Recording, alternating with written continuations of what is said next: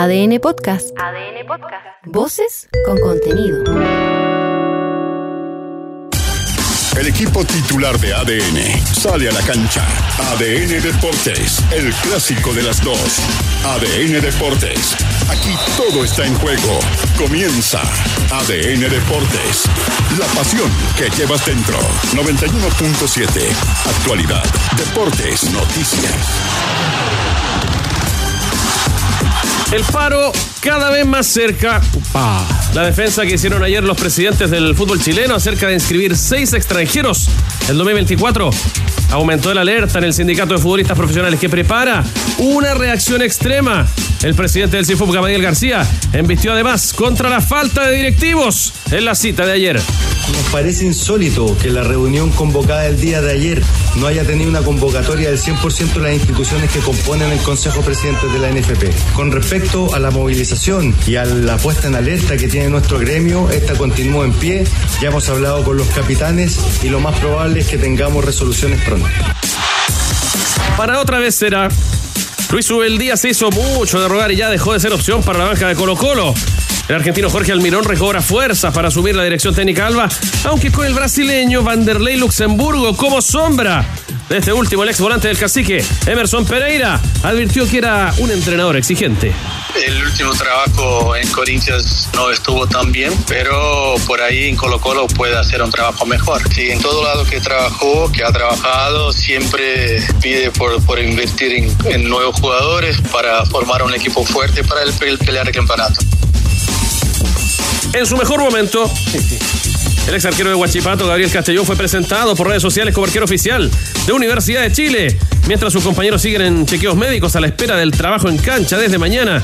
Con el DT Gustavo Álvarez a la cabeza, el portero aseguró que llegaba 10 puntos a la U. Vengo de ser campeón, vengo de ser uno de los pilares de, del club donde estaba. Eh, entonces llego también muy maduro, eh, mucho más maduro de que en otras ocasiones que había, había podido estar. Entonces, nada, vengo, vengo a tratar de aportar mi granito de arena para, para que el club siempre eh, pueda estar mucho mejor. A rey muerto, rey puesto. Tal como presagiaban los tenores, el serenense Zacarías López se convirtió en el nuevo arquero de Huachipato. No.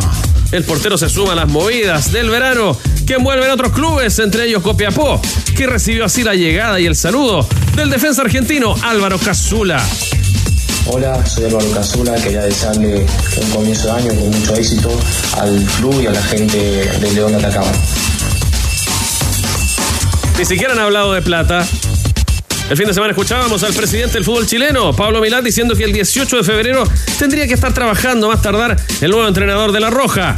Hoy, sin embargo, el gerente de selecciones, Rodrigo Robles, reconoció tratativas, pero sin conversar aún temas económicos. No, no hay ningún acuerdo con nadie, tampoco se ha hecho ninguna oferta económica a nadie. De hecho, no se ha hablado de dinero con ninguno de los entrenadores y los cuerpos técnicos con los que hemos estado. Han sido, como, como le decía tu colega recién, eh, presentación de proyecto deportivo de parte de la federación y presentación de proyecto deportivo de parte de los cuerpos técnicos. Un chileno del fútbol árabe. Mientras Ben Brereton jugó un rato ayer en la derrota de Villarreal ante Valencia 3 a 1 y cada vez convence menos en España, Manuel Pellegrini rechazó una oferta para dirigir en Arabia Saudita. El ingeniero prefirió seguir en el Betis antes que ir por los petrodólares. Bueno, la parte de dinero no es la más importante, pero yo sentía una obligación.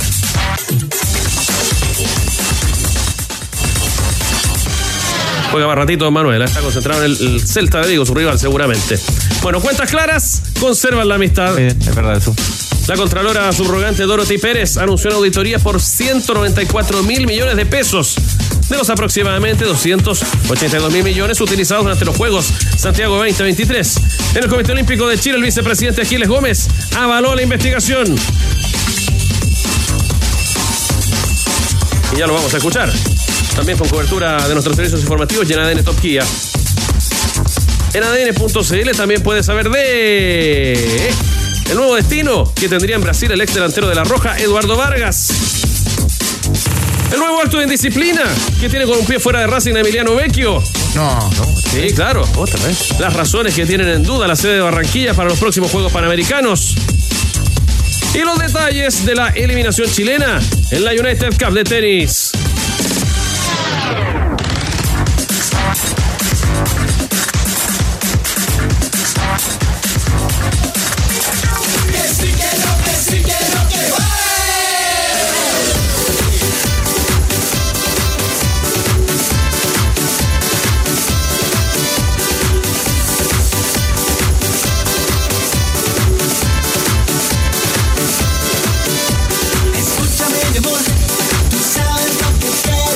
Estamos pegados, ¿ah?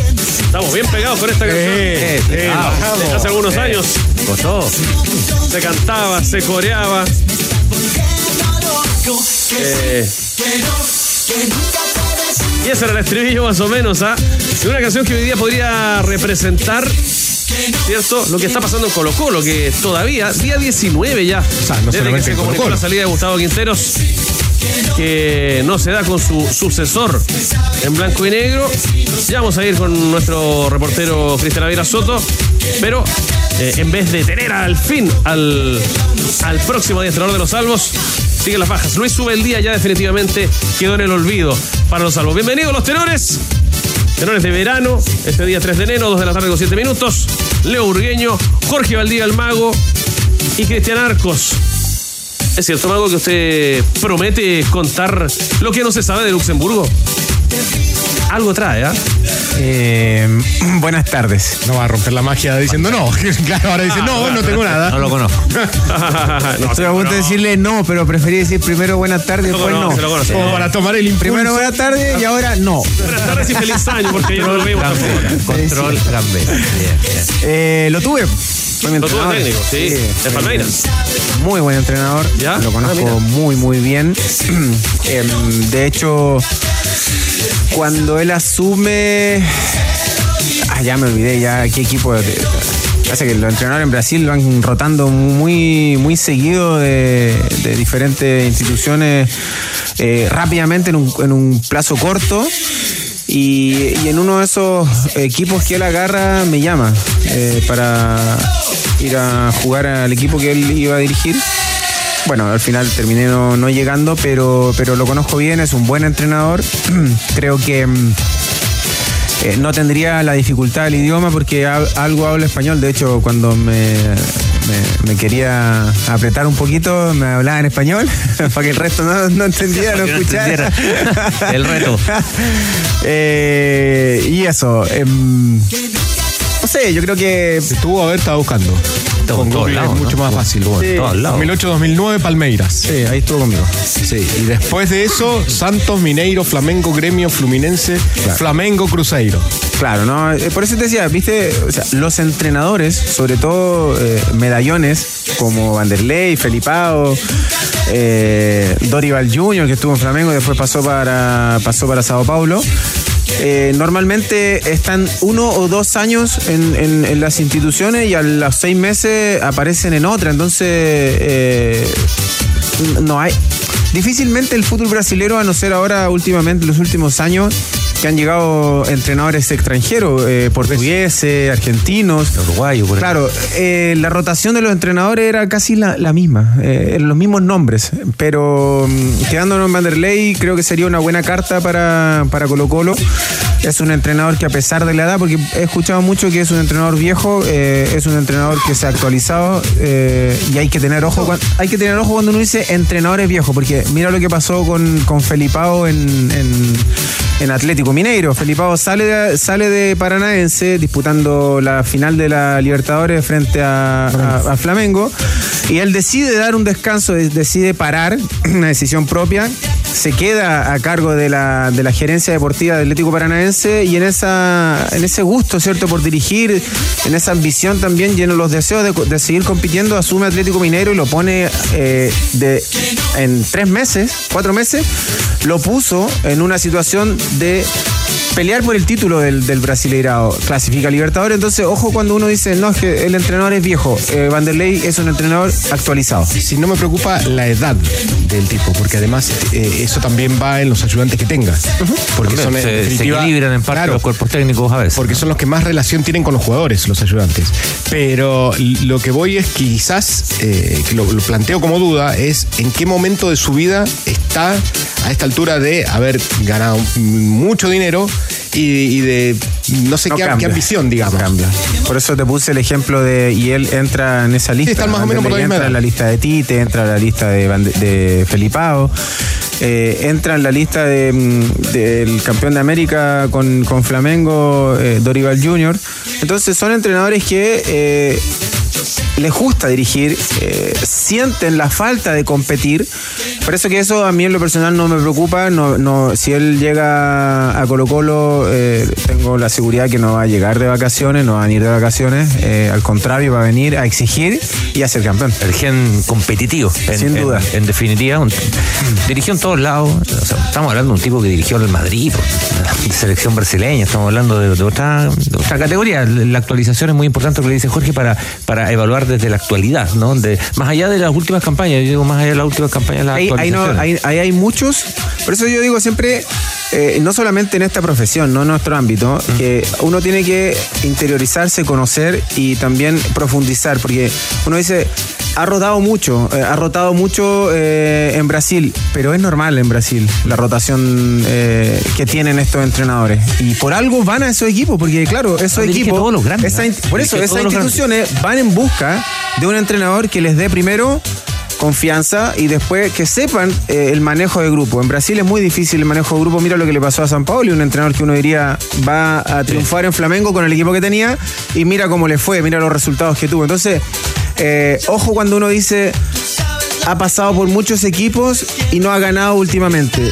Estamos hablando del fútbol brasilero y estamos hablando de que por ahí hasta los entrenadores también deciden irse de los equipos por problemas con, con la dirigencia. Mira, desde 2001 para acá, todos los equipos que he dirigido, creo que el más, a ver, ayúdame en, en los nombres, creo que el más chico es Sport Recife. Sport Recife. Porque después pasó por Corinthians, Palmeiras. Cruzeiro, Santos, eh, Flamengo, Gremio, Fluminense, Vasco. Bueno, perfil de Vander de Luxemburgo que podemos completar. Bienvenido Andrés Fernández con también datos numéricos de sus últimas campañas. ¿Qué tal, Manolo? Buenas tardes. 10 10 de mayo de 1952, 71 años para el técnico brasileño, quien en aquella temporada que hacían referencia, 2008-2009 en el Palmeiras, dirigió 93 partidos, 53 triunfos, 22 empates, 18 derrotas, 65% de rendimiento. Y en su último paso por el Corinthians, 38 partidos jugados, 14 victorias, 2 empates, 12 derrotas, 47% para el técnico del eh, Corinthians en esa oportunidad. Y si ya se les acabaron los panoramas veraniegos para sus peques. Hoy sería mucho que está empezando el verano. Bueno, ha llegado la salvación en todo caso. Festi Kids Summer. Circo, talleres, marionetas gigantes, shows musicales. Como Elisa Zulueta, por ejemplo, y su cuentacuentos. Cantando Aprendo a Hablar. El perro Chocolo. Y mucho, pero mucho más. Asegura tus entradas en Ticket Plus Festi Kids Summer. 5 y 6 de enero en Centro Cultural Las Condes. No, no, no, no, no. Ah, que no se puede trabajar así, se cayó el sistema. Estadio Monumental. Monumental. Bueno, hemos hablado del perfil de Luxemburgo, si está vigente o no. Nos ha traído alguna actualización el Mago del Día, pero ¿es realmente el técnico que está a la cabeza de las preferencias ahora? ¿O Almirón le saca cierta ventaja? Cristian Ávila Soto también nos reporta a esta hora 14 con 15. Bienvenido. Hola, ¿qué tal, tenores? Así son las dos opciones eh, que maneja, que baraja y que analiza eh, blanco y negro hasta ahora Daniel Morón, con ya descartado Luis Subeldía, Colo Colo activa, o bueno, o ya viene activando hace rato, trabajando en el plan B y C.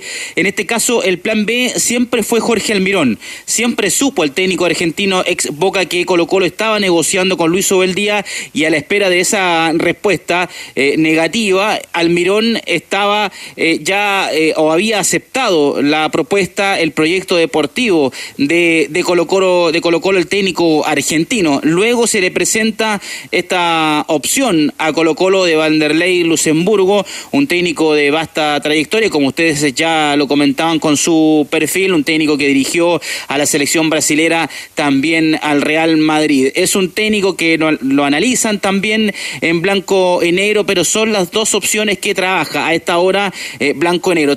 No hay humo blanco, el hincha está eh, preocupado, está intranquilo, porque ya faltan solo cinco días para que el equipo retorne a los entrenamientos, al trabajo de pretemporada en el Estadio Monumental que comience luego el 11, cuando viajen rumbo a Uruguay a realizar el otro trabajo físico, la segunda parte y también los partidos amistosos que tienen agendados. Escuchemos a Emerson Pereira, tuvimos la oportunidad de conversar durante esta jornada, ex jugador de, de Colo Colo, también técnico brasilero, y que nos contaba de la actualidad también de Vanderlei Luxemburgo, si lo ve o no como una buena variante, como una buena opción y los detalles eh, para que el técnico brasilero pueda hacer o no carta para asumir la banca del cuadro popular. Sí, es distinto ahora, otro momento de la carrera del, de él como entrenador, pero no sé, es, es, complicado decir, analizar una otra, un otro entrenador que va, que va a trabajar en Chile ahora. Pero el último trabajo en Corinthians no estuvo tan bien, pero por ahí en Colo Colo puede hacer un trabajo mejor. Sí, en todo lado que trabajó, que ha trabajado, siempre pide por, por invertir en, en nuevos jugadores para formar un equipo fuerte para el, el pelear el campeonato. ¿Es un técnico exigente? Sí, muchísimo. Cobraba muchísimo y siempre exigiendo el máximo del, del, del jugador. En Corinthians ha sacado varios jugadores para el primer equipo. Y si la idea de Colo Colo es sacar jugadores de la, de la cantera, tiene que, bueno, Vanderlei a él le gusta trabajar así. Ya, otro perfil más que sumamos al del Mago Valdivia, que nos trajo información fresca de Vanderlei Luxemburgo. También lo de Berson Pereira, buen jugador, ¿eh? Lo recordaban aquí mientras lo escuchaban los tenores. ¿Sí?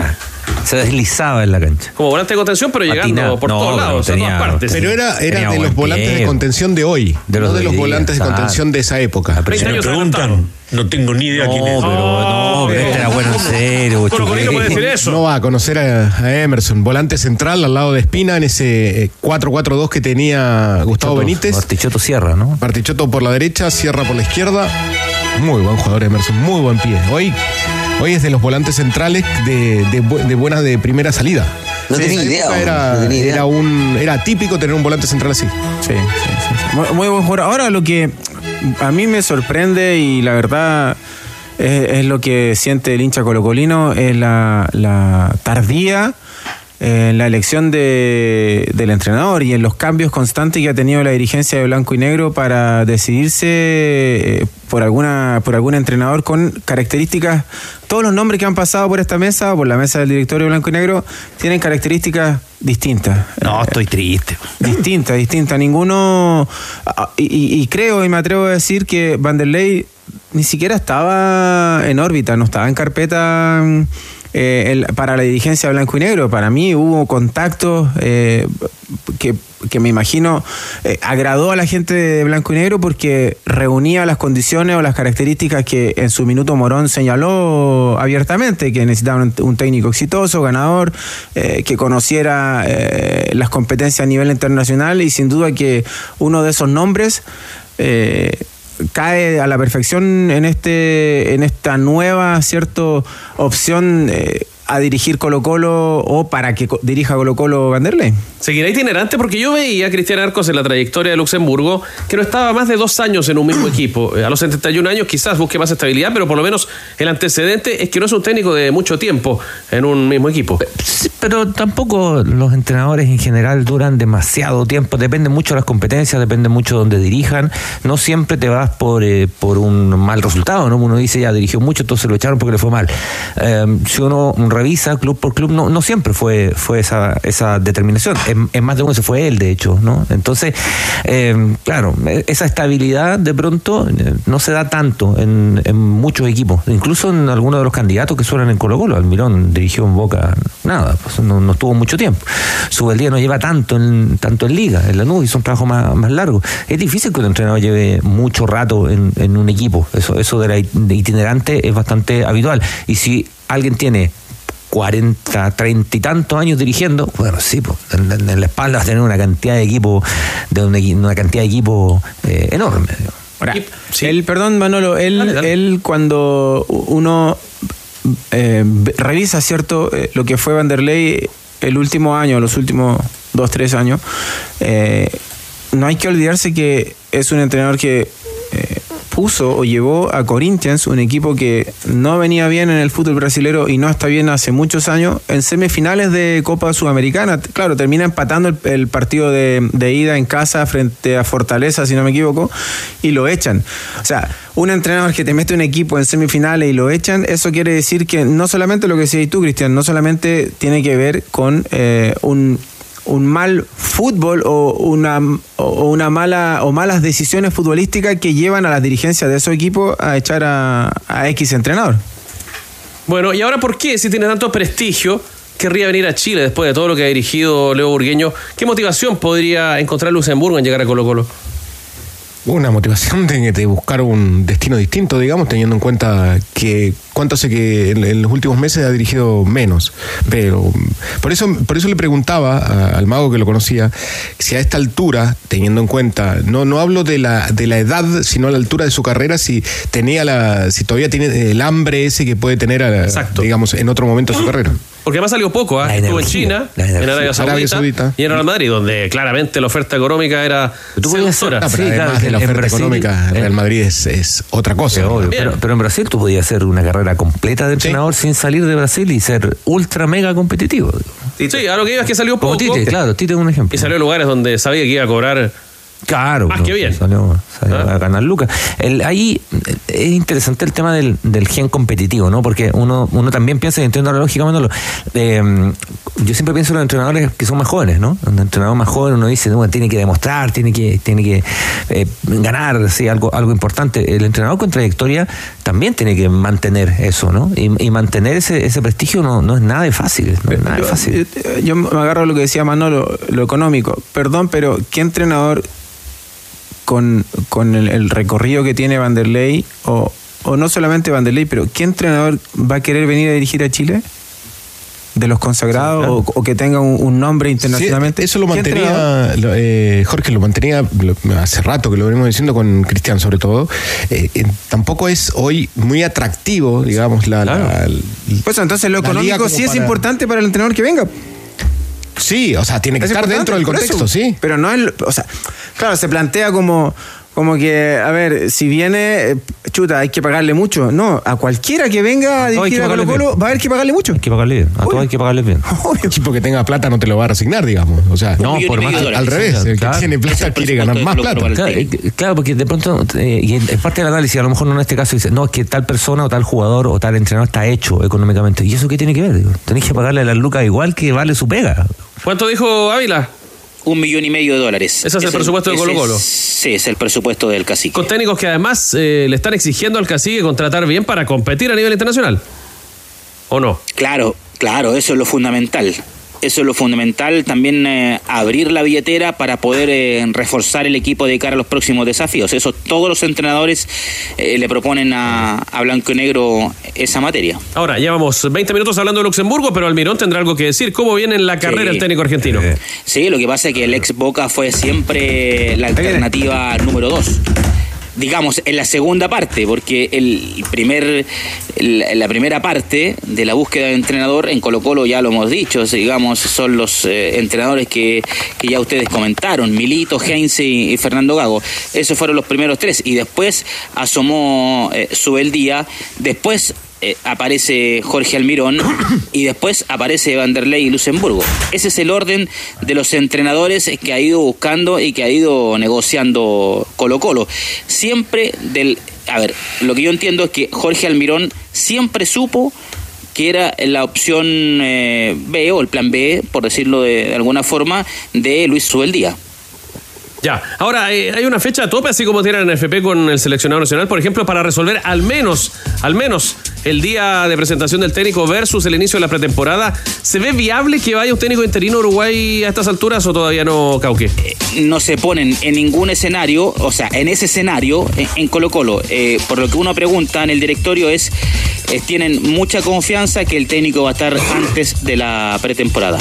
Va a ir Colo Colo con un técnico ya abrochado al trabajo a Uruguay. A mí me parece, ahora con eh, ya sube el día descartado Tenores, es que el técnico lo van a anunciar en las próximas horas, digamos, eh, yo creo que eh, hoy o mañana, el día viernes, ya debería, debería estar el, el entrenador. Lo que pasa es que falta ese protocolo del directorio. Todavía hasta ahora no me han confirmado, quizás en el directorio todavía una citación para poder votar eh, al próximo entrenador. Sin embargo, lo pueden hacer, lo pueden hacer también eh, vía mail, WhatsApp, de alguna forma, pero, pero todavía eso no está del todo eh, abrochado, digamos, o, informado por parte del directorio de, Blanco y Negro. Ávila, eh, yo tengo entendido que hay un convencimiento general que eh, la mejor opción que tiene Blanco y Negro es Vanderlei. ¿Usted tiene la misma, la, tiene la misma información o hay, hay opiniones distintas en relación a Vanderlei? Hay opiniones distintas. Tenía, Hay opiniones distintas. Ya, ahora bien, uno. Lo que pasa es que sí. tienen la duda. Sí. Están en la duda. Uno piensa en la elección, después en la reunión de directorio.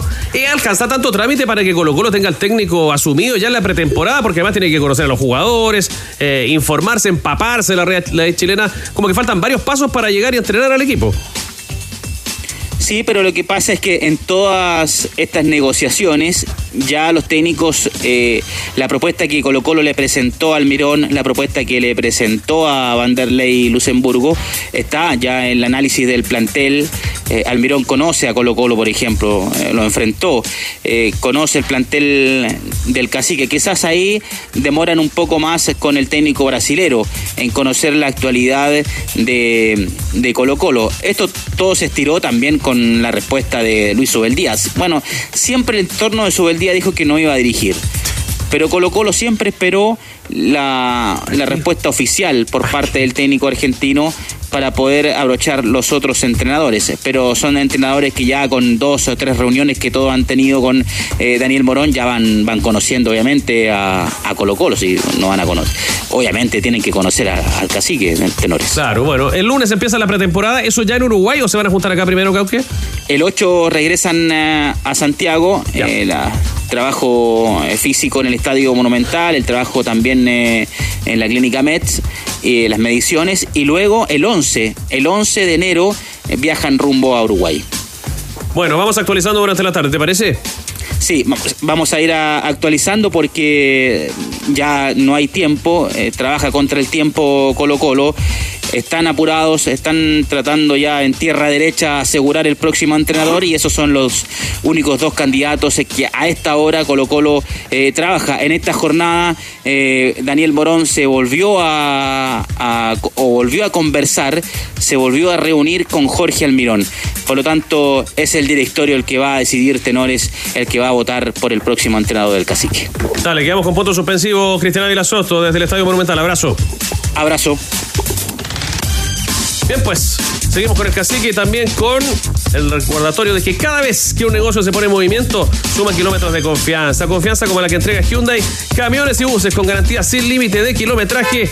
Aprovecha bonos de 2 millones de pesos masiva y más estaciones gratis por un año. Cotiza en Hyundai, camiones y buses.cl, una empresa Indumotora. Seguimos como siempre, en modo solidario junto a los tenores. Ya lo advertíamos el día de ayer. Sabiendo una ayuda de Héctor Muñoz, un fiel auditor que no lo está pasando bien, nada bien en realidad. Padece de un cáncer al colon grado 4, con metástasis al pulmón e hígado. Imaginen lo que es eso. Necesita más de 2 millones de pesos al mes para su tratamiento. Su ISAPRE le renovó la cobertura, pero tiene una gran incertidumbre por el futuro. Solo tres meses dura esa cobertura. Tiene una deuda, hacemos el recuerdo porque ya lo mencionamos ayer, al ir en ayuda de Héctor, de 12 millones de pesos con el Hospital Clínico de la Universidad Católica. Su señora debió vender el furgón escolar que tenían y la familia se atrasó con el dividendo de su casa perdiendo 10 años de pago porque tuvo que repactar y lo que le quedaba de pago se lo renegociaron en 30 años, imagínense. Partir de cero, pero con un crédito a 30 años. Por lo mismo estamos subastando camisetas. Tenemos la de Ángelo Enríquez, también la del Mago Valdivia. mira. la número 10. Te pago 200, 100 lucas, lo que tú queráis te pago. Ojalá, porque todo suma. Y vamos a subastar estas camisetas también. Ayer teníamos la indumentaria de Lucas Nervi, del Piña Villanueva en Arabia. Ahora con un ídolo de la U, otro de Colo Colo, el Mago Valdivia aquí presente también. en modo solidario siempre en ADN. Contáctate con nosotros como siempre, más 569-7772-7572. Ahí recibiremos tus propuestas, tus ofertas. Todo suba, todo vale. Si no quieres eh, ir a la pelea por las camisetas, igual vale tu apoyo. Más 569-7772-7572. Toda ayuda para Héctor es bienvenida aquí en Los Terones. Stop, pare, pare. Bueno, ayer informábamos sobre el litigio que perdió Cobresal y que dejó en libertad a un jugador juvenil. El presente puede generar nuevos casos. Atenti, asegura el abogado de la causa Gonzalo Sart. Sobre todo si el menor de Cobresal eh, o como el de Cobresal presenta problemas psicológicos derivados de la relación con su club. En El Salvador tampoco hay mucha actividad, los jugadores estaban casi que escondidos y ante la negativa del club también de entregarle, ofrecerle un contrato profesional, se vio un poco encerrado y se angustió con la ambición de cualquier joven de poder saltar al profesionalismo. Eso causó este daño a la integridad psíquica del jugador, así es que no, no hubo otra alternativa que después de estas negociaciones fallidas, tanto de la familia y luego ejercidas por este estudio jurídico, de solicitar esta libertad a través de una vía judicial. Ya, estando cadetes entonces, hay un jugador que quedó libre, se desató del contrato que tenía con su club por problemas psicológicos, lo liberó este grupo de abogados. ¿Qué tan importante puede ser este precedente para otros clubes del fútbol chileno, donde pareciera que ahora se puede sacar más fácil a los, a los chicos de los clubes cristianos? Hay, hay que seguirlo, o sea, hay, hay que seguirlo. Me parece que, que hay, mm, hay, hay temas que tienen que ver con lo reglamentario y temas que tienen que ver con lo judicial y de pronto el, fútbol durante mucho tiempo eh, trató o intentó tener una mirada como distinta, ¿no? Como, como que fuera diferente desde el punto de vista directivo sobre todo, que tenía una especie de, ley propia. ¿no? Eh, y, y, reglamentos que obviamente se mantienen respecto a la organización, pero hay algunas cosas que pueden eh, superar aquello. Lo decía ayer eh, Danilo, decía, ojo que acá se puede abrir una, una compuerta para que se empiecen a sacar jugadores de, la, claro. de las inferiores, ¿no? O sea, algo que parte con una motivación muy comprensible, se puede dar en términos de leguleyada, ¿no? De, organ, de, de, órgano legal, se puede dar para, para otro tipo de, de maniobras. Estas son las razones. Claro, porque, porque ahí es donde tú que vas... Te llevan a sacarlo. Claro. ¿Por qué, por qué lo sacas? ¿no? Eh, y, el, y el analizar caso a caso eh, siempre, siempre, es obviamente un, un tema que, que, debería realizarse, porque si no se puede dar esta, esta insisto, esta, esta interpretación de, de las leyes o de las reglas o de las normas para estirarlo hacia otro costado. Pero sacarlo, digamos, sacarlo no sería. Ya hay varios casos y casos famosos que han sacado a los hijos sí, hay para, montones. que con, digamos, con eh, porque la ley te protege para hacerlo. Desde estoy pensando en 15 años para atrás, Cambiazo lo sacaron a los 14 años para llevárselo al Madrid. O sea, y ahí, y ahí la ley te protege porque en, en definitiva son, son los padres. Claro, se puede abrir la puerta de manera peligrosa también para, para negocios a partir de esta, de esta situación que ha vivido el jugador de Cobresal liberado por este grupo de abogados que declaraba a través de ADN 200 mil pesos es el piso de la camiseta de Jorge Valdivia que estamos subastando.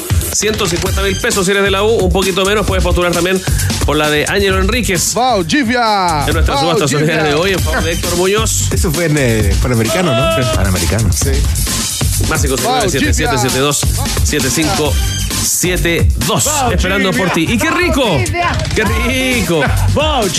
Empezar el 2024 con algo rico de Doña Carre. Daba pecho. 5.998 pesos. Lomo vetado de cerdo importado. A 4.998 pesos. Y filetillo de pollo importado. A 3.498 pesos. Este 2024. Cuando piensa en carne, piensa en Doña Carne. Y doñacarne.cl. Yo llegué con las, con las, con las peores referencias de, de Valdivia. No. Cesarín. Bueno, sí, pero.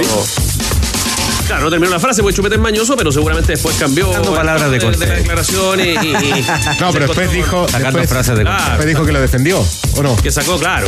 Otra no, lección. No, no solamente quería. quería saber quién era, güey. No, no tengo la voz. Ah, tú no me hago idea usted. Podría ser cualquiera también, ¿eh? ¿Ah? Podría ser cualquiera, verdad.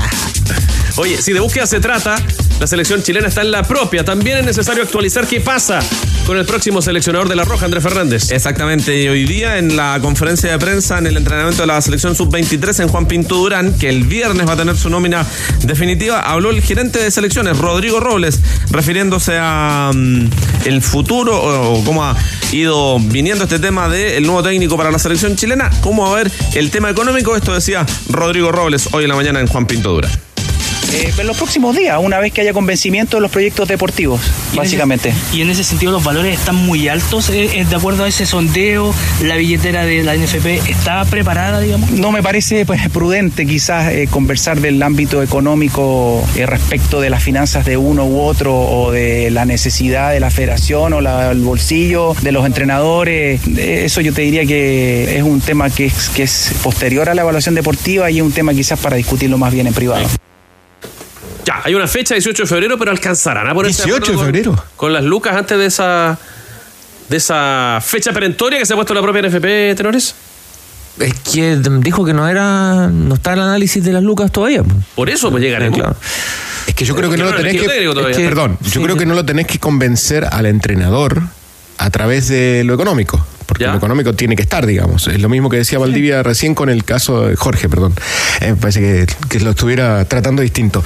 Eh, lo económico tiene que estar, es, es el desde.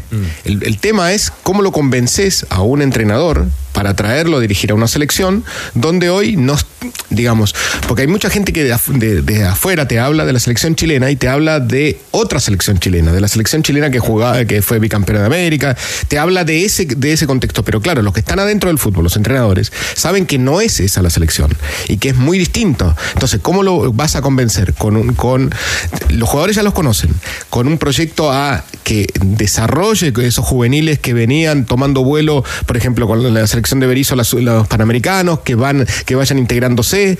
Eh, yo, eh, me parece que lo económico para mí no es el principal punto, salvo que vayas con un dólar a tratar de contratar a un entrenador, digamos. El proyecto deportivo del que habla Rodrigo Robles es, es el proyecto deportivo que tenga el entrenador hacia la selección o el proyecto deportivo que tiene la federación, la NFP, hacia lo que quiere eh, potenciar o desarrollar. Porque ahí cambiaría también el tipo de entrenador, ¿no?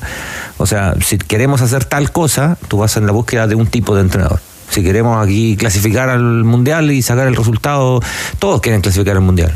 Ahí también hay, hay una, hay un debate, digamos, que, que no es real, ¿no? Todos quieren ganar y, Ninguno, todos cla- ninguno de esos dos, de, de esos, de esas dos versiones, ¿cierto? Te aseguran No, clasificar. pero al ninguno te, ninguno te lo aseguran, por supuesto. Entonces, eh, pero, pero alguno puede decirte, bueno, no sé, el foco está en los menores de 23, estoy inventando, menores de 23 años, y ahí va a estar la, la fuerza de trabajo. Claro, o demostrar un conocimiento mayor respecto a. Alguien al que te diga, por ejemplo, estoy, estoy, voy a inventar una. No, para mí el- la, la próxima selección tiene que ser con eh, solo jugadores jóvenes. Por ejemplo, es que ahí es donde. Y ahí te aparecen nombres como Medel, es- Bravo. No, no, estoy y- inventando una. Y además algo. te aparecen entrenadores como Gareca, que tiene una manera, y como Milito, que tiene otra manera, ¿no? Pues estoy también, ¿no? No- los nombres que han salido en el último, en el último rato. ¿Cuántos de esos nombres eh, son reales, digamos, desde la NFP? O sea, interés de la NFP, ¿cuántos son acercados? ¿Cuántos tienen que ver con que otros dijeron que no, entonces hubo que salir a, que salir a buscar. Yo, yo dudo que, que lo económico, si bien es cierto, no, no es lo principal ni lo más atractivo, pero dudo que esté totalmente al margen de la conversa. ¿eh? No, o sea, debe haber un desde, digamos. Y de los nombres, Jorge, porque de Gareca hemos hablado mucho, pero el fin de semana hubo entrevistas con allegados a Diego Alonso, el uruguayo, de Gabriel Milito, de José Peckerman. ¿Te parece atractivo alguno de estos entrenadores? A ver, lo de mm, Diego Alonso, yo me alejaría, lo personal, porque una cosa es clasificar con la selección uruguaya al mundial y la otra ir a mm, dirigir al Sevilla y que no te vaya bien y que te terminen echando con al poco tiempo de haber llegado. Eh, no, no es normal, no es normal. Mm, yo una vez en- hablando con, con Nico Córdoba, él decía, el entrenador que llegue, ¿cuál es, cuál, ¿qué es lo que todos queremos? Nosotros queremos que Chile vaya al Mundial. Son siete cupos, entonces, por más que uno, y, y un poco lo que le decía Cristian, si viene un entrenador como Gareca, claro, te acerca esa posibilidad de ir a un mundial porque es un entrenador de experiencia, que tiene un manejo de grupo extraordinario, que entiende, eh, si llega a la selección, entiende dónde está llegando, ¿cierto? Pero son siete los cupos que tiene, o son seis y medio los cupos que tiene Sudamérica para ir al Mundial. Y no estamos tan lejos. Entonces, ahí es donde entra eh, la, la- la- lo, que no quiere, lo, que quiere, lo que quiere la NFP buscando ese entrenador. ¿Qué es lo que quiere? ¿Un proyecto a largo plazo? ¿Quiere un proyecto corto? Porque si es un proyecto a largo plazo, sin duda que quizás eh, yo no voy por Gareca. Claro. Y yo no voy por Gareca, porque Claro, si a largo gusta. plazo, tú. Claro, Pero a largo Gareca- plazo, eh, ¿qué, qué me Gareca estás es- hablando? ¿2030? Sí, sí. La eliminatoria y la otra. Sí, sí, porque a largo plazo tú necesitas un entrenador que parta de, de- de- de cero, a- que, no, que a nadie le gustaría que el entrenador que llegue parta de cero, pero es un decir. Eh, y, y- y- que quizás ese entrenador que, que no tenga tanto prestigio, tanto renombre, igualmente te va a llevar a, ese medio cupo que te da las, clasi- las clasificatorias sudamericanas para ir a, para ir a disputar eh, esa opción de, clasificar al mundial. Entonces, eh, la NFP tiene que pensarlo muy bien. Por eso yo creo que ese, ese tiempo que se han tomado eh, es un tiempo de, de mucha reflexión. Ahora, no se pueden equivocar eh, y querer cambiar la mitad de camino. Sí, porque ya recordemos, ha quedado un técnico atrás, que es Eduardo Berizo. Eso con la adulta. El contexto de estas declaraciones fue un nuevo entrenamiento de la Sub-23 que se prepara mientras para el preolímpico de unos días más en Venezuela, Andrés. Y que va a tener amistosos 9 y 12. Todavía falta saber con qué selección. Uno a puertas cerradas y el otro con eh, público. Va a jugar. Sería un rival, parece. Bolivia, exactamente. lo- los dos partidos con Bolivia. Uno en Pinturán y el otro se habla de Rancagua la Cisterna para jugar esos eh, partidos amistosos. Va a tener dos rivales de, de- de peso en el grupo. El caso de Uruguay y Argentina. Partidos consecutivos, el 27 y el 30. Sobre eso habló el delantero de la Católica, Alexander Aravena, sobre los rivales que va a tener que enfrentar. Dos de los rivales que va a tener que enfrentar en el grupo la selección chilena. Que sea así, obvio, son, son rivales muy fuertes, vienen muy bien. eh, Uruguay viene de, de meterse y ganar un mundial, entonces son rivales muy fuertes y como lo dije anteriormente, vamos a competir, vamos a dar todo de nosotros para, para llevarnos una buena sensación en estos preolímpicos. Vamos a competir, ¿ah? se repite una y otra vez eso. ¿ah? Es como la frase de moda. Vamos a competir, nadie dice vamos a clasificar. Incluso el propio técnico, de hecho, no puede ser ese el objetivo, sino que darle jugadores a la adulta y, y hacer más eh, consistente el proceso de las selecciones menores. ¿Estás de acuerdo, Cristian Arcos? que depende de qué es lo que es competir, ¿no? O sea, competir es ir Es a, ambiguo, a pelear, claro. es ir a pelear por la clasificación. De- el análisis nunca, nunca deja el resultado eh, totalmente afuera. O sea, esto también hay, hay que de pronto aclarar algo que es bien obvio, ¿no? Cuando, cuando tú vas a, a una, a una competencia, evidentemente tu objetivo es clasificar. Ahora, ¿tienen las herramientas para clasificar? ¿Es el único foco que hay? Eh, el, Nico decía, ojo que estamos hablando de 23, o sea, no estamos hablando de jugadores chicos. ¿no? Estamos hablando de, de- no, no, no es un proceso de ya- formación. ya todos tienen una, por Claro, lo porque menos tres años en Es obviamente es distinto si es un sub-17. Pero muy complejo. Es Muy complejo porque No, decís, jugadores de 23. Y él le dice, están todos compitiendo, sí, pero eh, los las otras selecciones, esos mismos jugadores que están compitiendo y tienen otra 23 esfera. están en Europa. Están en otra esfera, sí. Y el mismo Chile hace no tanto tiempo también. En otros lugares no tienen tres años de experiencia mínimo, tienen cinco años mínimo de experiencia. Claro. Le sacan una, una ventaja más allá de que no van a poder contar con los que, que los que está diciendo Jorge, con los que están afuera. A lo que se refería mm, eh, Cristian más. ¿Tiene experiencia? ¿Tiene experiencia? ¿Cuál es la experiencia?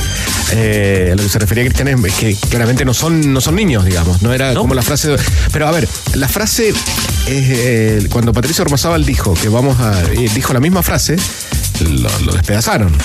Pero tampoco eh, Córdoba va a decir vamos a ir a clasificar si No, tiene. puede, o sea, no. si él dijo sabe. eso, claro. Sí, si sabe también eh, internamente que.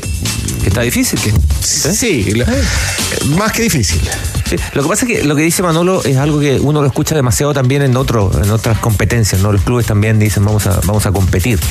Eh, y, y de pronto, ¿qué es lo que significa competir? Es como dar la pelea y quedar eliminado igual. Entonces, eh, hay un asunto de expectativas también, ¿no? Que tenemos competir, que es, digo. competir es trazar una idea de una línea de juego y que se vea reflejada el día del partido. Ah. Eso es competir. Des- Y eso, el, el competir, te puede acercar a una clasificación. A un resultado. Te acerca, te acerca a una clasificación. Ahora, Para que te eduques. Tampoco nosotros podemos ser tan locos y, y- o, o la gente de la selección, el Nico o quienes estén a cargo el día de mañana de, de declarar. Nosotros vamos a ir a clasificar, eso no se percibe, no, no, no está dentro de, nues- de nuestro eh, pasado tan corto. O sea, ¿hace cuánto que nosotros nos clasificamos? ¿O cuántas veces nosotros hemos clasificado? 10 años que Chile no va a un. Más de 10 años, a un sub-20. Ahora, si a mí me da. hacia el Nico Ah, va te veo al- muy pesimista. al sub-23, ¿cierto? Y, y de ese sub-23 saca 10 jugadores para la selección, está perfecto. Logrado. A mí está perfecto, lo Logrado. quiero, quiero eso. Logrado todo el mundo. Recordar que el viernes es el plazo fatal para la nómina de 23 jugadores que tiene que llevar Nico Córdoba para, para el preolímpico. Nada es imposible, weón, ni una wea. Jugaste preolímpico de 2004, ¿no? Oh, yeah. Ese fue en. Conce y, Conce. Y Valparaíso. Bueno, bueno. Lolo. y, el, eh, y Bose también, ¿no? Ah, voces, había Sí. Fierro, Bravo, Eh, Rifo, Rifo. Chupete Suazo también. Ahí es cuando Chupete, de, de esa época que cuenta Bielsa que Equipo, conoció a, a- que, que te empezó, o sea, que ya te venía siguiendo y cómo marcar a Bose en ese en ese torneo que los conocía cuando llega acá de ese No, de ese que sub de ese es un tipo muy sub 23 de 2004. Sí, sí, sí. Nos enfrentamos en, en, en el grupo final, en la llave final, en Viña, que nos cambiaron la sede. Viña. Porque el profe Bonini contaba que te habían hecho, o sea, que venían con el seguimiento y los partidos de aquellos de los de 2004. Ah, cuando llegan acá a la adulta. Sí.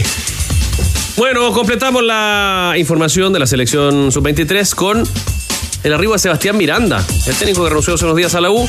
Se le ha visto ya dando vueltas en Juan Pinto Durán, todavía no se oficializa su presentación, pero será el ayudante si es que no, ya En lo la es. esquina ahí fuera. ¿Cómo estaba dando En- vueltas? En la avenida Las Torres. Ahí va a tener Nicolás Córdoba. No, frente. dentro, dentro, dentro. Ah, dentro. en la feria. Complejo. En la Voy a salir de la rotonda. Estoy tratando de pasar piola. ¿ah? Pero será el ayudante de Nicolás Córdoba, sin duda, en la selección sub-23. ¿Quieres saber por qué la retroexcavadora CAT 416 es la más vendida en Chile?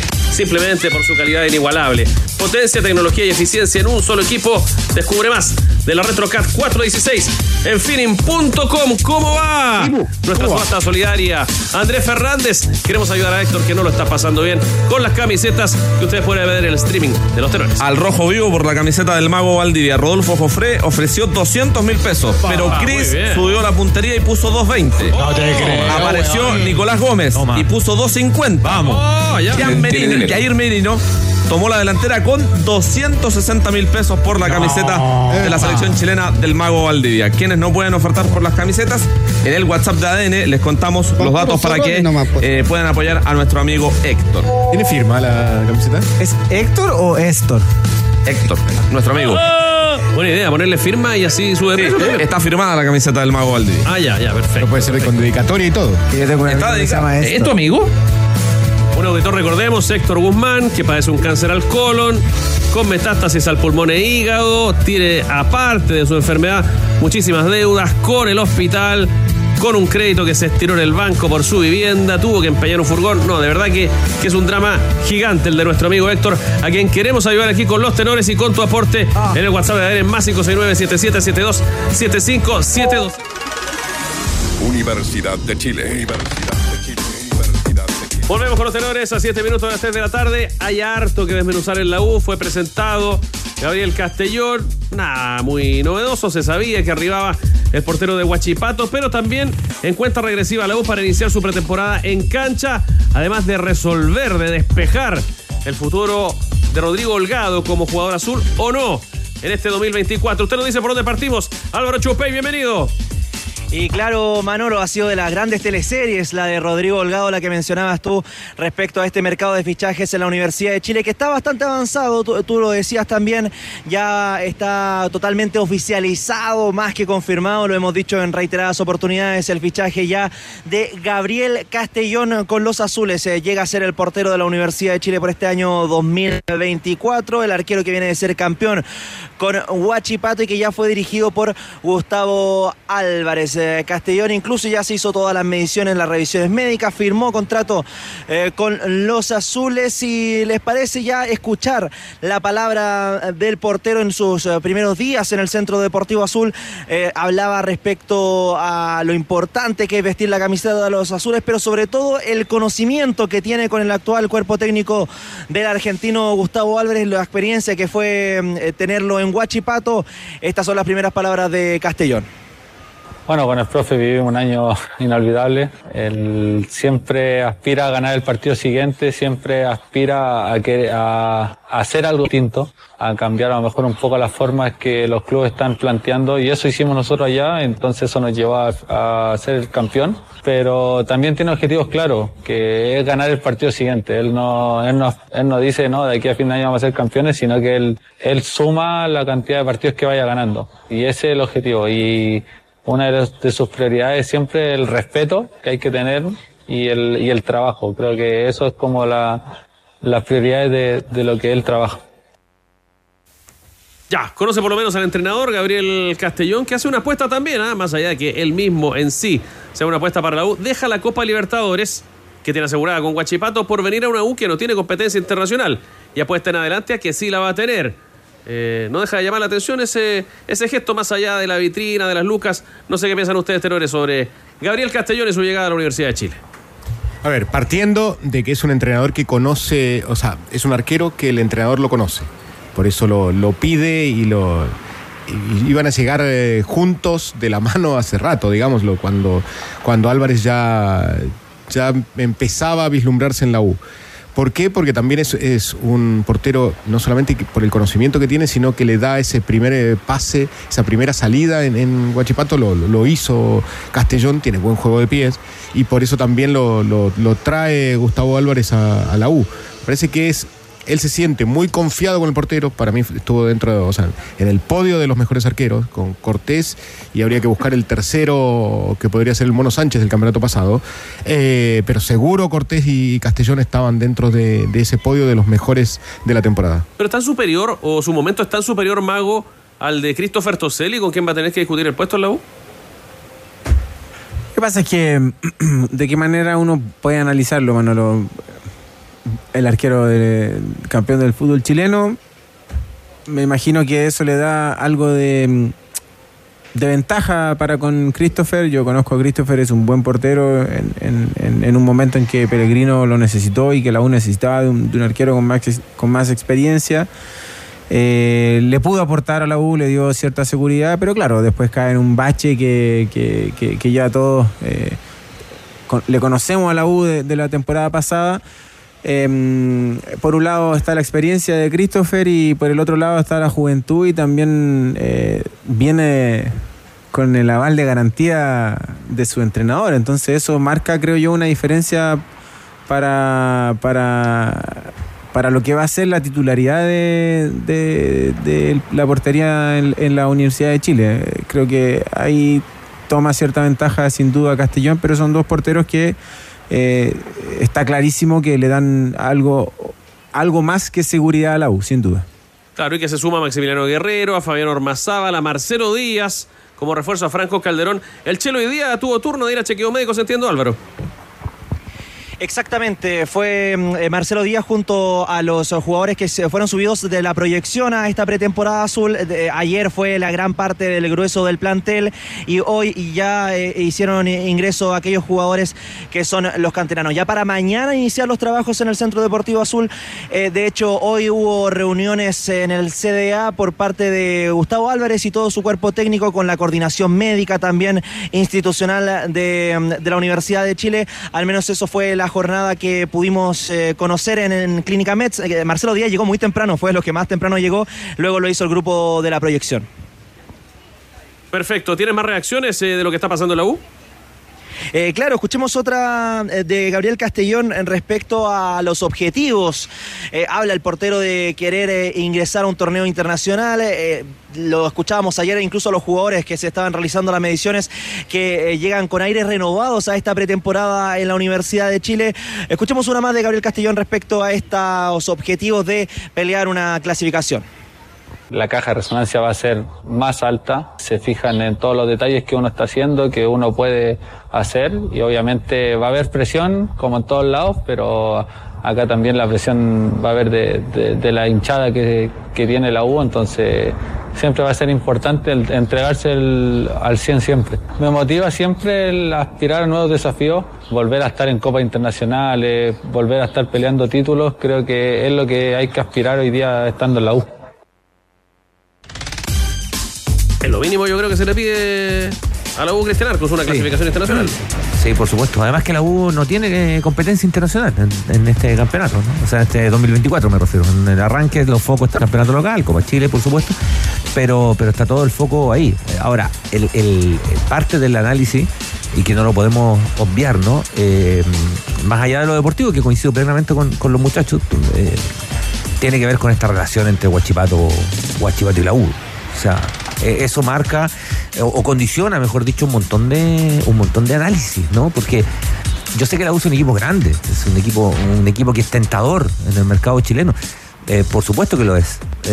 Pero no sé cuántos entrenadores se van de ser campeones a un equipo que termina noveno en, en la tabla, ¿no? ¿No es cualquier noveno? No, por supuesto que no, es un equipo grande como la U. Pero eso, ese análisis, cuando hablamos de Guachipato y de la U te lo marca más todavía, porque es otra vez y otra vez y otra vez y otra vez que tiene que ver con la circulación permanente de jugadores de, eh, de, de Guachipato a la U y, viceversa. Cuando Guachipato peleó el descenso, el mercado de pases de la U iba hacia Guachipato. Cuando Guachipato sale campeón, también va hacia Guachipato. Entonces, eh, eh, esto que, que insisten en, en que no veamos y que es demasiado evidente, ya tiene un capítulo, un capítulo más que le agregaría en esta circulación lo del eventual paso de Zacarías López, no sé si ya está listo, a, a Huachipato, ¿no? Que también tiene que ver con equipos que son controlados por las mismas personas. Y Leandro Díaz fue hace unos días también de la Serena. Entonces, eh, y, y son muy buenos jugadores. Sí, acá en el análisis lo hicieron los muchachos y coincido plenamente, para no reforzarlo sería como ser casi majadero. Es más, yo creo que, que en, un, en, un, en el mejor momento de su carrera, llega Castellón a la U, sin duda, sin duda. Em, pero es otra vez la misma historia que inhibe y que coarta la circulación de jugadores a quién te, dónde estás, quién controla ese club y quién te representa. O sea, uno puede más o menos anticipar dónde puedes jugar y dónde puedes no jugar. Y a mí eso me parece que restringe las libertades de trabajo. Ahora, en este caso, eh, eh, entiendo el punto, lo comparto, pero eh, en este caso los dos llegan en. Tiene toda lógica futbolística. sí. Sí, pero que. A diferencia de lo que pasó de, de otros años. Sí, sí, sí, pero Llegó igual- el entrenador del campeón. Pero igual es llama- mejor arquero. También, pero es, llamativo que el arquero del campeón se vaya a jugar al noveno, aunque el noveno sea así de grande como la U, ¿no? Eh, Deje un torneo internacional. Lo mismo el entrenador. Lo mismo el entrenador. Lo mismo el entrenador. O sea, sí, jugar en la U es otra cosa, no es cualquier noveno, totalmente de acuerdo. Pero hay muchos casos en, en Chile, en el mundo, no sé si hay tantos, ¿no? del, del salir del campeón al noveno. Claro, eso dirá, eh, cambia porque la U, sí, cambia porque la U, pero cambia por quienes controlan la U y Guachipato. Eso no podemos obviar esa parte. Bueno, comentario de los tenores, 3 de la tarde con 2 minutos. Álvaro Choupey habló hace minutos. Gustavo Álvarez, otro que pasó de Huachipato a la U. Eh, lo vamos a escuchar a las 20 horas, te propongo, pero a ver si nos resumes algo de lo que dijo en las redes sociales de la Universidad de Chile. Sí, claro, eh, habló Gustavo Álvarez ya en sus primeros días en el Centro Deportivo Azul. Algunas de las eh, cositas que dejó respecto a su estilo de juego, que quiere ser propositivo, eh, quiere ser ofensivo. Gustavo Álvarez ya lo adelanta en esta entrevista que dio con el Departamento de Prensa de la Universidad de Chile. Las primeras declaraciones ya con el buzo puesto de la Universidad de Chile para Gustavo Álvarez. Bueno, nos reencontramos a las 20 horas. Abrazo.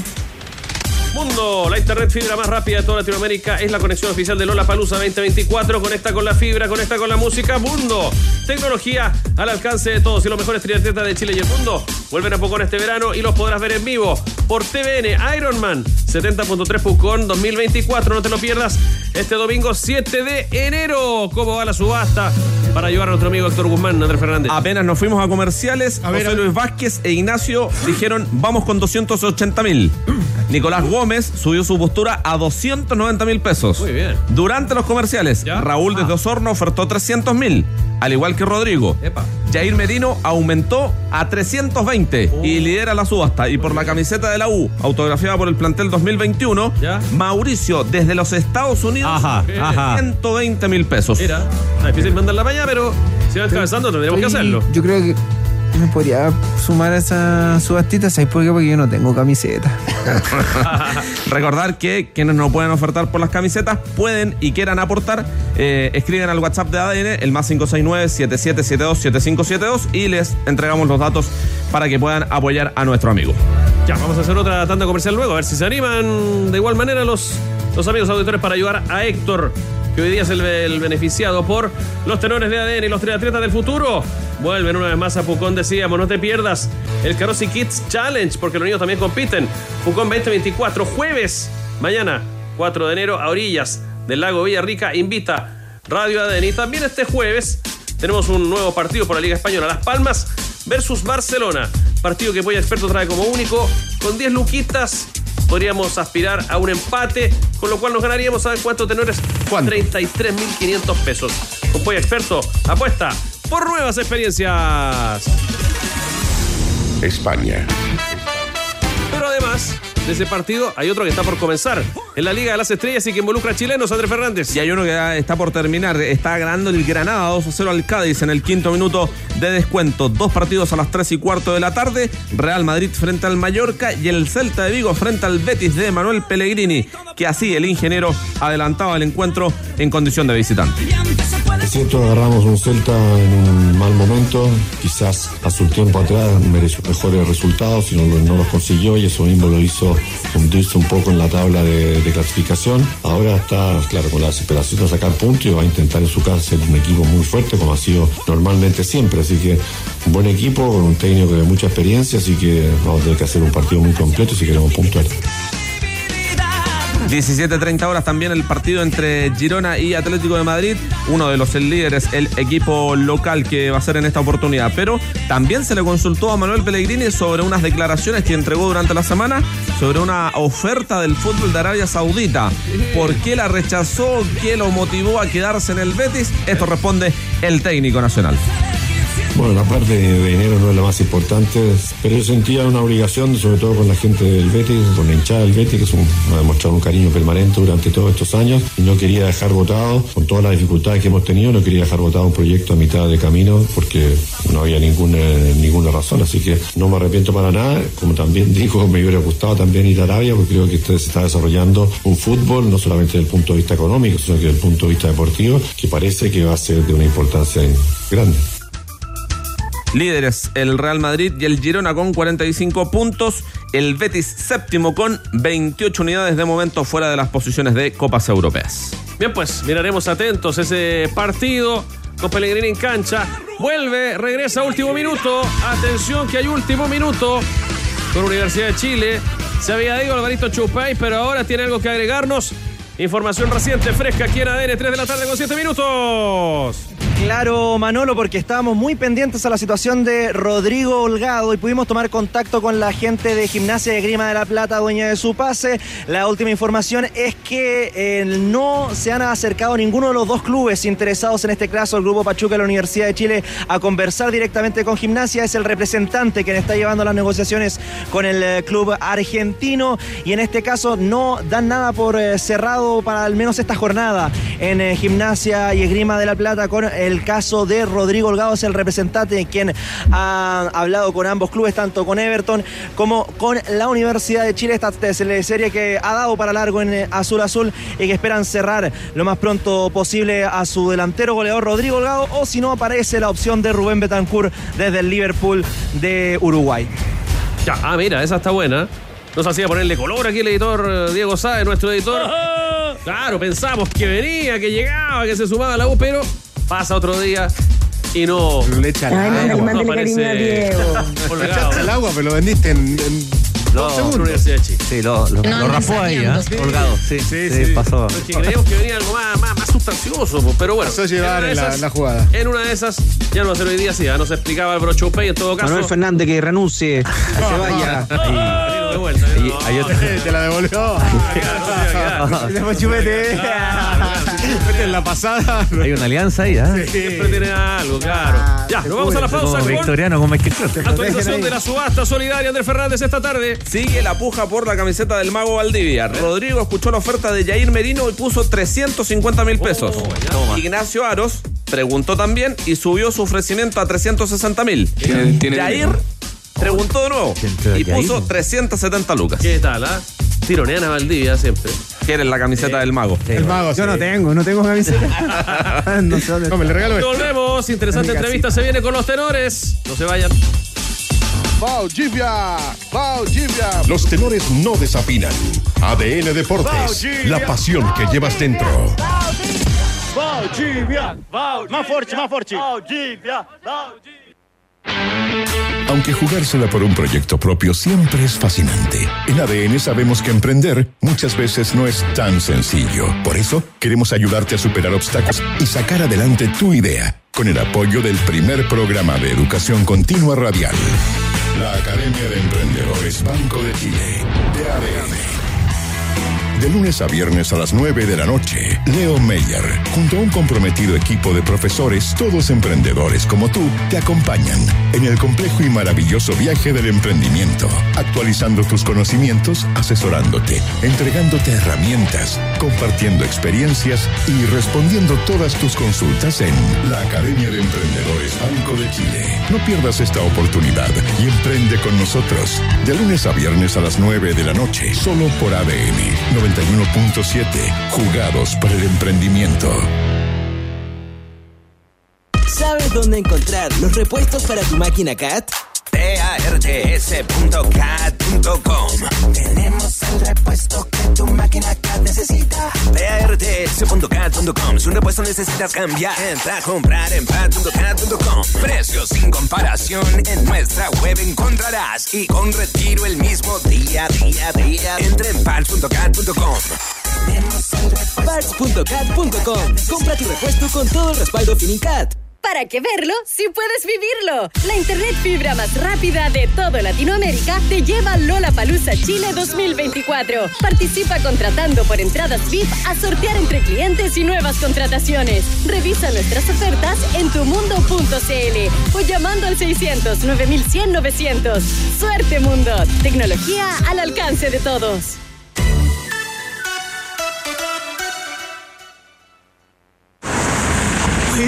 ¿y ese modelito, don Santiago? Otro Hyundai, estamos ampliando la flota de reparto. Usted sí que se tiene confianza. ¿eh? Es que con los camiones Hyundai tengo kilómetros de confianza, mi estimado. Suma kilómetros de confianza con Hyundai Camiones y Buses. Aprovecha bonos de 2 millones de pesos masiva y mantenciones gratis por un año. Cotiza en Hyundai Camiones y Buses.cl, una empresa indomotora. Bonos y mantenciones gratuitas son para camiones HD65 Max, Mighty EX6, cabina simple y Mighty EX8 hasta los 50.000 kilómetros o con un año desde la entrega de la unidad. La primera condición que se cumpla da por finalizada la entrega del beneficio y es válida solo en los servicios técnicos autorizados a lo largo del país. Mónica Carrasco y Jorge Gajardo, la recordada pareja de los Venegas, por primera vez juntos en el cine. ¿Arreglaste el televisor? Nunca estuvo malo, solo perdimos la conexión con el exterior.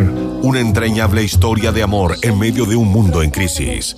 Análogos, la nueva y más personal película de Jorge Holguín. Estreno en cines este 25 de enero. Una producción Holguín Films y Vía X Films.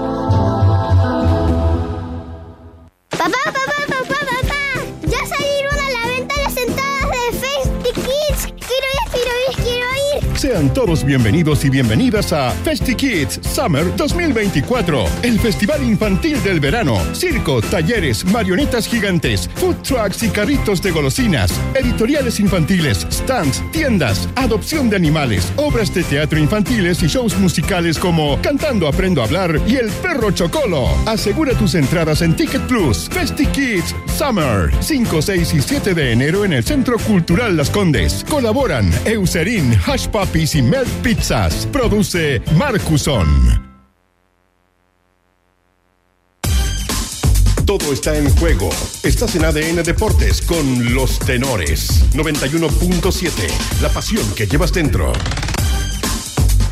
3 de la tarde con 13 minutos. Era nuestro titular principal al abrir esta edición de Tenores. La movilización que prepara el fútbol, los jugadores en particular, dada la norma directiva de jugar con seis extranjeros este 2024 en línea. El vicepresidente del Sindicato de Futbolistas Profesionales, Luis Marín. Bienvenido, Luis. Buenas tardes. Hola, ¿cómo están? Buenas tardes a todos. Preocupados estamos, pues, eh, de que no se inicie la actividad del 11 de febrero. Tendrían que jugar la Supercopa Huachipato y Colo Colo, pero eh, ha dicho el presidente de vuestra organización que ya están movilizados y que los capitanes están alineados para impedir que se juegue con seis extranjeros. Sí, sí, así es. Me- tal como dijo Gamadiel y lo comunicó, bueno, el día de ayer y anteriormente tuvimos comunicación con, con los respectivos capitanes de este primer partido, que quizás es el partido que más eh, eh, va a complicar porque es el inicio del campeonato eh, y es por eso que nos comunicamos con los capitanes de Huachipato, de Colo Colo. Ellos ya tienen conocimiento de lo que está pasando, de la complicación de los seis extranjeros. Obviamente eh, hay que comunicarle las reuniones respectivas que hemos llegado a tener este último tiempo con la NFP, los avances que no han sido positivos, esta reunión que se sostuvo ayer, eh, que no es un, consejo extraordinario, sino que es una reunión que, que hicieron y que no todos los clubes participaron. Y la verdad que no tuvo un buen término, se mantiene la misma línea y se mantiene un poco lo que es la lógica que sostuvieron ellos en un principio, una lógica que no tiene ningún estudio de por medio, que en realidad fue una idea dentro del mismo consejo que pasó, se votó muy rápido, así como lo dijo Juan Tagle en determinado entrevista, donde ratificó que fue una idea eh, de un club en particular, que se votó rápido y que se decidió mantener la idea de los seis extranjeros con contrato y seis extranjeros en, en cancha. Luis, y en esas reuniones que, que sostuvieron, ¿les dieron además alguna explicación extra sobre justamente ampliar el cupo de extranjeros?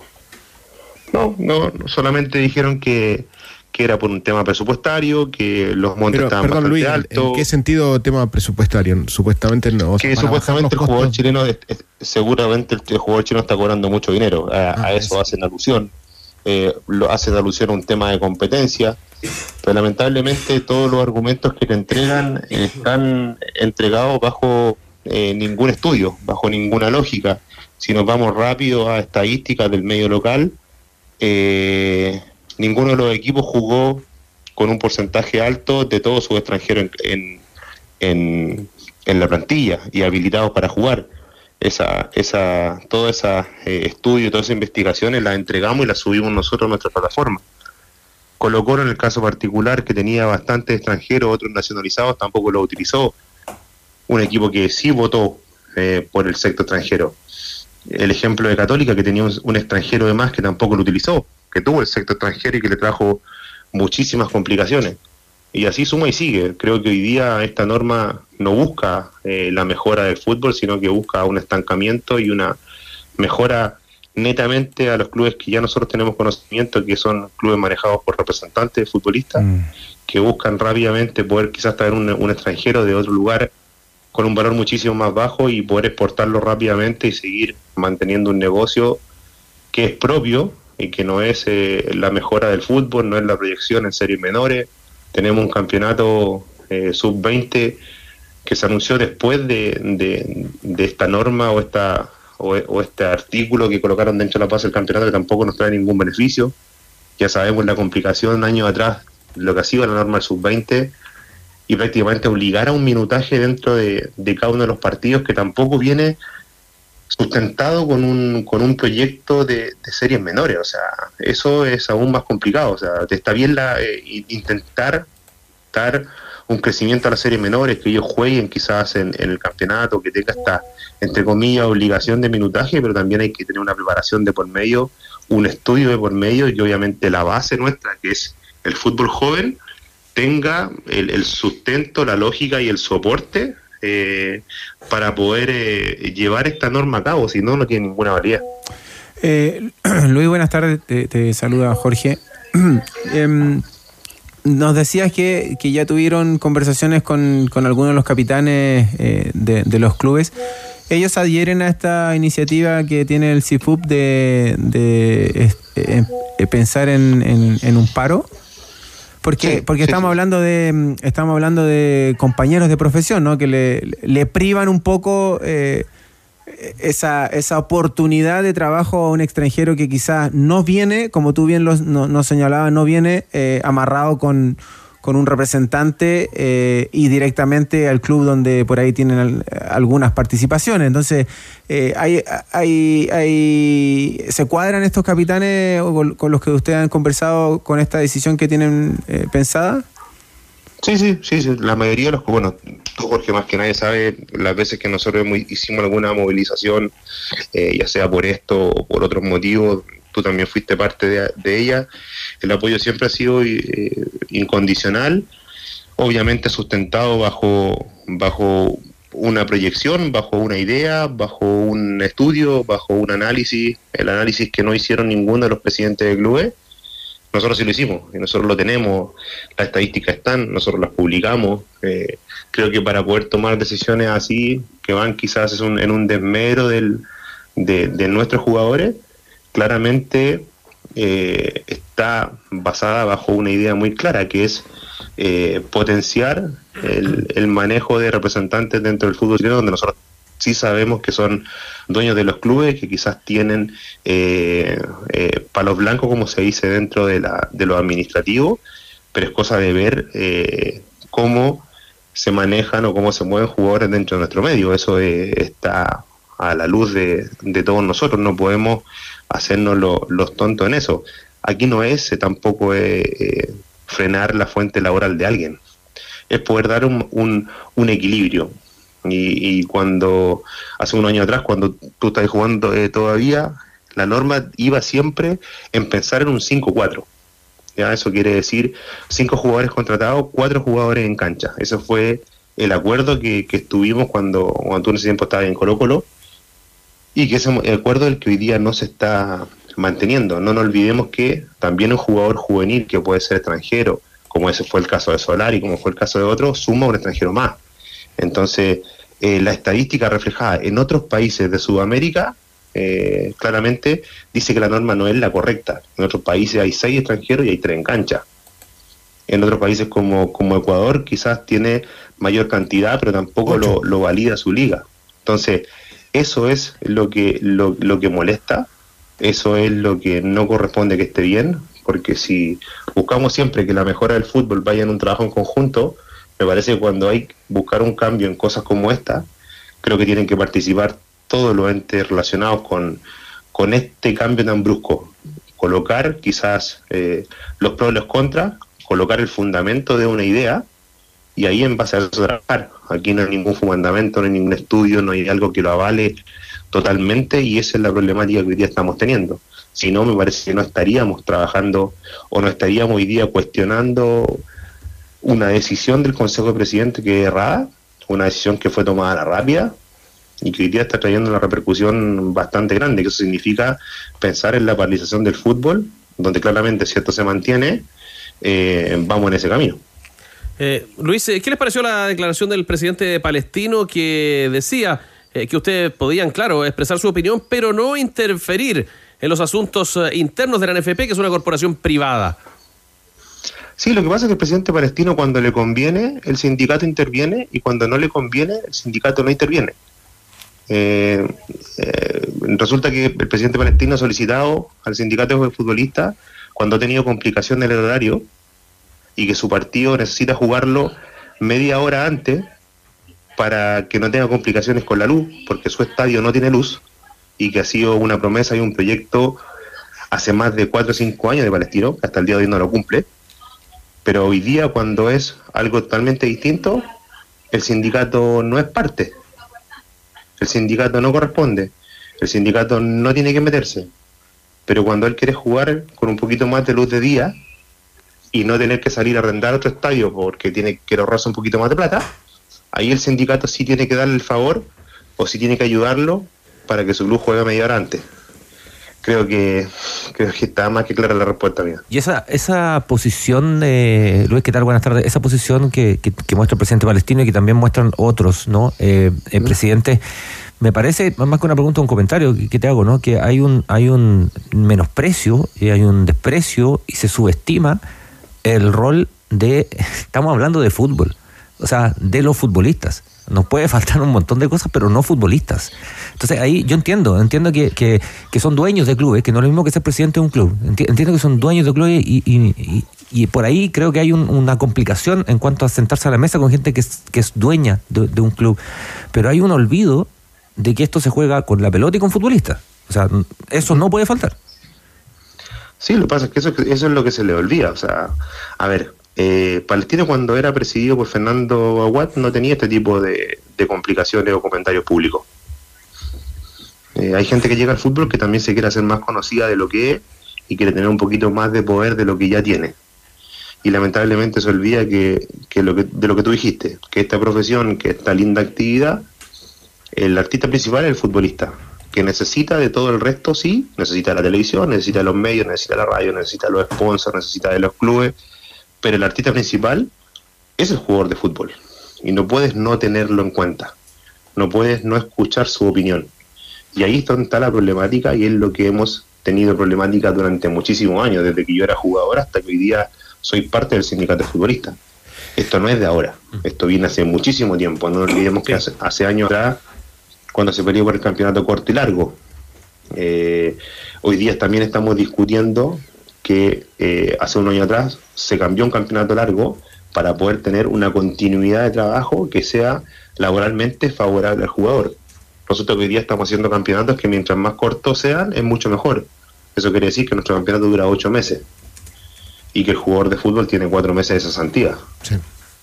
Y que no son capaces de hacer un campeonato eh, más largo o que favorezca para poder tener una actividad que ojalá dure hasta noviembre.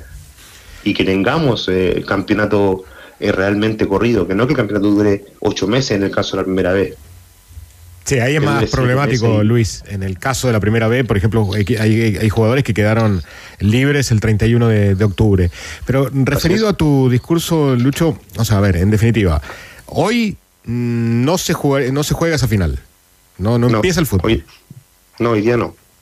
Perfecto, ese es el primer punto. El segundo, sobre la sobre los sub-21, ¿en algún momento presentaron o hablaron de, de cambiar esa, esa regla de los sub-21? Es decir, porque lo que, lo que sostengo es que es, eh, es inviable al final para los equipos, digamos. ¿Qué te beneficia como equipo? Yo me llamo La Calera, me llamo y voy y le pido jugadores a Católica y a la U. En definitiva, no crecen mis divisiones inferiores, es solamente ir a sacarle sub-21 a, a otro, a otro equipo como para cumplir la regla. Lo que pasa es que eso es lo que hacen. O sea, a ver, esa, esa norma se hizo para eso. No se hizo para exportar jugadores. Por eso que siempre tenía un cuestionamiento. Porque no tiene un cuestionamiento más allá que no sea eso. A mí, para mí feliz que los jugadores puedan eh, eh, eh, empezar a jugar lo más jóvenes posible y que puedan exportarse el día de mañana. Pero si tú te vas o te devuelves hacia, hacia muchos años atrás, quizás Jorge, por las capacidades que tiene, iba a jugar sí o sí. Pero muchos de sus compañeros lograron jugar, debutar, hacerse un nombre y crecer en el fútbol cuando Colo Colo estuvo en quiebra. Sí, en ese momento Cuando sí. estuvo en quiebra, a Colo Colo no le quedó absolutamente nada más que echarle mano a sus series menores, que también Jorge lo puede eh, ratificar, venían con un trabajo en series menores increíble. O sea, todos los jugadores que después fueron exportados de Colo Colo en el periodo de- de- del Colo Colo multicampeón, fueron jugadores que venían con una base increíble que marcaban una diferencia en las selecciones menores en nuestro país, 17, 20, sub-21, después la selección de, de Juvenal Olmo. Todos esos jugadores venían con una base muy gigante y muy bien trabajada en series menores, donde había un veedor que recorría todo Chile buscando jugadores, donde había una base sólida de trabajo de inferiores, donde los jugadores venían con una preparación clara para poder llegar al fútbol mayor que después eh, la consecuencia de una quiebra lo hizo apurar ese proceso, pero que aún así los jugadores estaban preparados, eh, demostró que eso es el sustento para poder exportar jugadores. Después eh, la Universidad de Chile fue exactamente lo mismo. Cuando tuvo complicaciones, la Universidad de Chile tuvo que echar mano a que el fuerte de su plantel sea con series menores. Y fueron jugadores exportables el día de mañana. Santiago Wander en su momento también exportó jugadores. Eh, O'Higgins en su momento también exportó jugadores. Pero eso no es una, una suerte. Eso es un trabajo que vienen haciendo los clubes en ese momento. Después, si Colo Colo lo cortó, sí, lo cortó. Esa es la realidad. Si Audax en su momento lo cortó, también es una realidad. Audax, ¿cuándo logró sacar jugadores? Cuando eh, el, el profe Mario Moreno era Jorge, ¿no? ¿Cierto? Sí. Sí, Mario Moreno, que estuvo en Colo Colo, se llevó a muchos jugadores que Colo Colo dejó de lado y se los llevó al Audax. Exacto. Y después Oye, en Audax sí. todos esos jugadores debutaron. Exacto, Lucho nos pilla la hora. eh, queda más de un mes en todo caso para que juegue Chipato y Colo Colo. ¿Tú crees que haya voluntad de acercamiento con eh, los directivos o está, está intransigente la cosa? Mira, yo creo que sí. Eh, yo creo que sí hay una voluntad. Esperemos que esto tenga un buen puerto y que realmente se entienda que hay que trabajar en conjunto para que las cosas tengan un crecimiento. Obviamente que muchos de los cambios que hemos buscado desde que nosotros llegamos, muchos de esos cambios han ido llevándose a cabo, pero con un trabajo en conjunto. Cuando se hace y se trata de imponer algo de esta manera, no tiene ningún sentido. Más allá de que el fútbol tengamos que conversarlo, trabajarlo y estudiarlo de esta manera, Lo que se hizo en este momento fue un error, así como se hizo anteriormente en otras normas, eh, y que trajo este tipo de complicaciones. Ojalá. Hoy día es exactamente lo mismo. Sí. Ellos tienen que entender nomás que la única forma de poder trabajar en conjunto es esta. No digo que nosotros tengamos la razón 100%, pero es la manera que nuestro fútbol, que está en una decadencia, tenga una mejora, si no, no sirve. Ojalá llegue a ese acuerdo. Luis Marín, vicepresidente del CIFU, muchas gracias por este diálogo con los tenores. Abrazo, que estén muy bien.